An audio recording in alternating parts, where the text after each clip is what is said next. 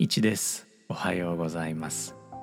今回の steam.fm では steam ニュース第149号からハードコアな科学者たちをお届けします。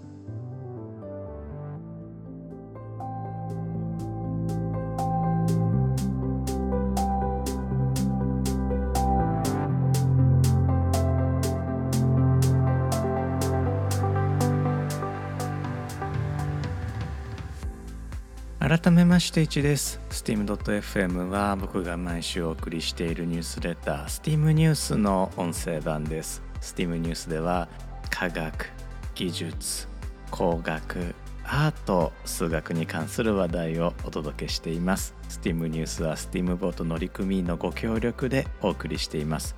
このエピソードは2023年10月5日に収録しています。毎月10日が科学系ポッドキャストの日ということで、えー、日本の科学系ポッドキャスターたちの企画である科学系ポッドキャスト特集今月はスポーツというね、えー、企画で、お送りをさせていただいているんですがそのスポーツ特集にちなんで、えー、今回の steam.fm のエピソードではあスポーツのハードコアな科学者たちを3人お送りしたいと思います。そのうちのお二人は現役の科学者であり一人はですねさらに現役のスポーツウーマンでもあります。早速ね、えー、ご紹介していきたいと思います。科学者というのは限界を打ち破ることに魂を削る職業なんだと思います。理工系の超有名大学であるカリフォルニア工科大学。カルテックは同大学のスポーツ系ハードコア科学者たちをリミットレス限界知らずという記事で紹介しています。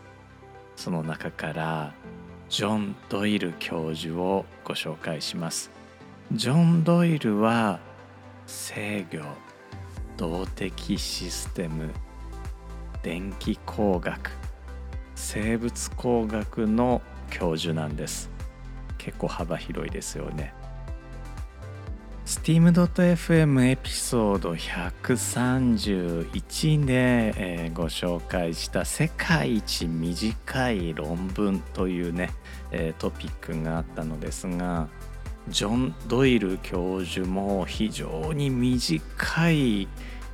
論文概要を書いたことでも知られています。なんとわずか3語3ワーズだったんですね。掲載された論文誌 IEEE では現在でも最短の記録を持っているそうです。そんなお茶目教授なのですが1994年にアメリカの国際人力乗り物選手権というですね、まあ、コンペで、えー、地上部門で優勝しています。フェアリング付きの自転車、まあ、これからの風よけ風防ですかね、えー、風よけ付きの自転車で1時間に 57km を走ったそうです。これ最高時速 57km ではなくて本当に1時間走り続けたそうなんですね。それで 57km 走ったそうなのでえー、まあ、平均が 57km 最高時速はもうちょっとあったんでしょうね。これはまあすごい記録だと思います。また長年にわたってカリフォルニア州各地のトライアスロンで1位を獲得し続けています。トライアスロンというのは、まあ、ご存知の通り水泳、えー、自転車そして長距離走を組み合わせた競技なのですが水泳がですね 1500m1.5km で、えー、自転車が 40km で、えー、この長距離走が 10km ということでいやこれ本当に完走するだけでも僕は大尊敬するのですがあそれでね、えー、スピードを競って1位というのは素晴らしいことだと思います。実際ジョン・ドイル教授は子供時代にはスポーツ選手を目指したのですが怪我に悩まされていました。彼はそれでもこういうふうに言っています。努力と苦痛は全て報われた。科学者としてのキャリアのために完璧な準備になったかもしれないから。なんか強いですね。彼はこうも言っています。陸上競技のおかげで自分の関心のあることで失敗をたくさん経験することができた。研究の世界に入れば大抵は間違っている。少なくとも私はそうです。いや強すぎるでしょう。ジョン・ドイル教授はご自身の履歴書にさまざまなスポーツで世界記録や国内記録チャンピオンを保持しているが非常に脆いとだけ最後に書いています。かっこいいですね。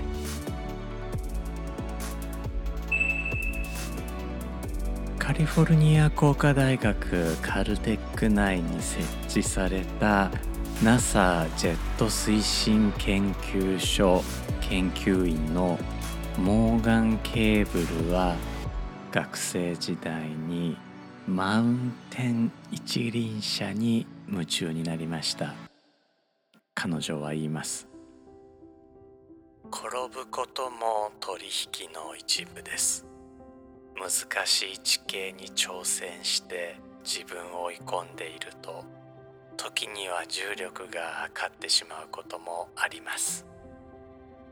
それでも彼女は仲間がいるからとても楽しいと言います。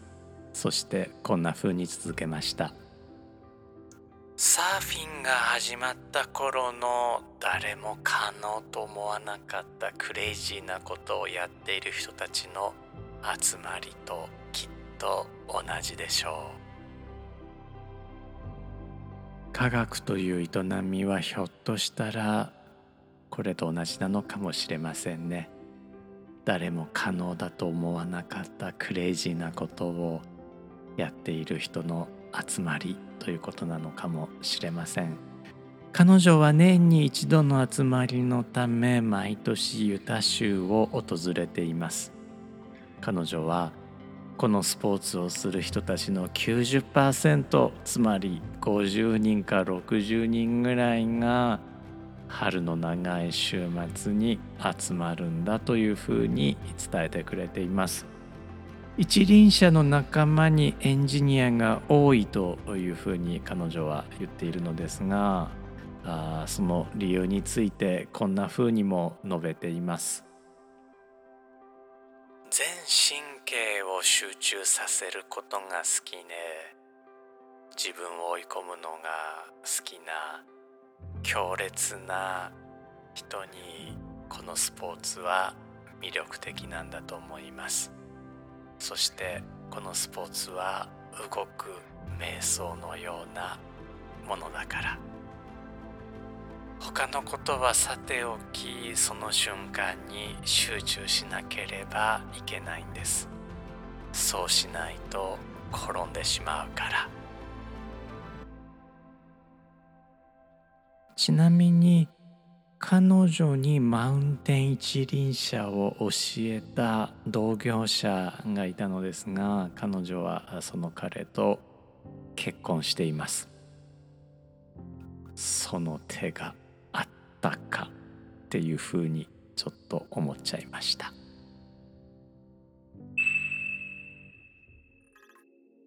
アスリートにして科学者といえばこの人は外せません。19世紀から20世紀にかけて活躍したアスリート軍人科学者なので歴史上の人物なのですがそれにしてもこの人すごすぎるんです。それがアメリカの天文学者エドウィン・ハッブル。彼は高校時代に複数の陸上競技で優勝するなどしていたのですがシカゴ大学に進学するとバスケットボールチームに所属し大学スポーツリーグビッグテンカンファレンス優勝へと導いています。アメリカの大学スポーツリーグはプロに匹敵する規模と人気を誇りますからこれは想像以上にすごいことなんだと思います。ハッブルはシカゴ大学在学中からヘビーウェイト級ボクサーもしていました。大学卒業後はイギリスのオックスフォード大学の大学院に進むのですが修士号コース終了後はアメリカに戻り第一次世界大戦が始まると軍隊に入りますそして第一次世界大戦と第二次世界大戦の間戦艦機に博士号を取得するのですが第二次大戦中はやはり軍隊に入隊します。ハッブルの学問的業績はこの戦艦機1919年から1939年の間に集中しています。ハッブルはこの時期ヤーキス天文台ウィルソン山天文台に勤め望遠鏡で星雲星の雲ですね星雲ネビュラを観測しその正体をつかみました星雲というのは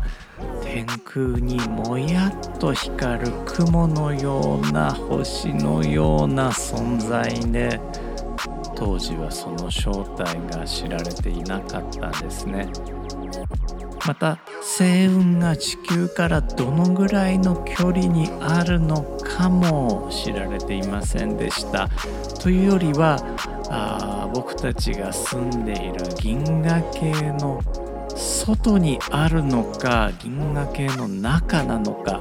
そもそも銀河系の外に天体は存在するのかさえ知られていなかったんです。ハッブルの観測は当時知られていた星雲のいくつかが僕たちの住む銀河系。これは天の川銀河ミルキーウェイというふうに呼ばれているんですがこの天の川銀河よりも外部の銀河系であることを明らかにするものでした。それゆえに当時アンドロメダ星雲と呼ばれていた星雲は現在ではアンドロメダ銀河アンドロメダギャラクシーというふうに呼び替えられました。またハッブルはこの宇宙が膨張していることも発見しています。これはアルベルト・アインシュタインが提唱した一般相対性理論の正しさをアルベルトの意思に反して証明するものでした。ハッブルは数々の名言も残しているのですがその中にこんな言葉があります。過去は有限。未来は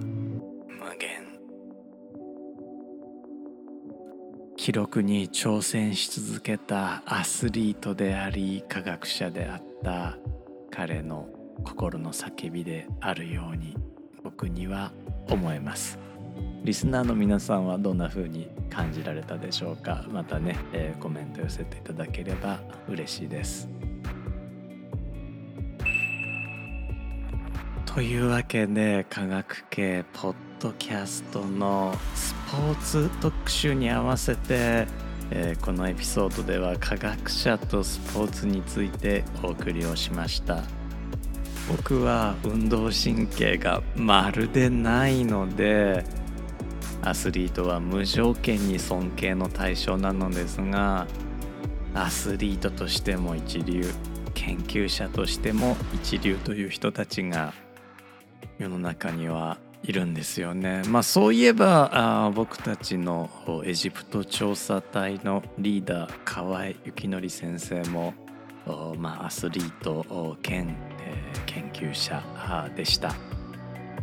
で、まあ、そんな風な話をしていて思い出したのですがもうこれ随分昔の話で恐縮なんですが僕もですね実はボルダリングこれ今ボルダーって呼ぶんですかね、えー、ボルダリングとそしてシャワークライミングをしていました。当時は、まあ、僕がしていた頃はまだボルダリングという言葉も一般的ではなくてよくね、えー、登山家からはあのあれでしょ？無謀な方のフリークライミングでしょ？というようなね、えー、認識だったと思います。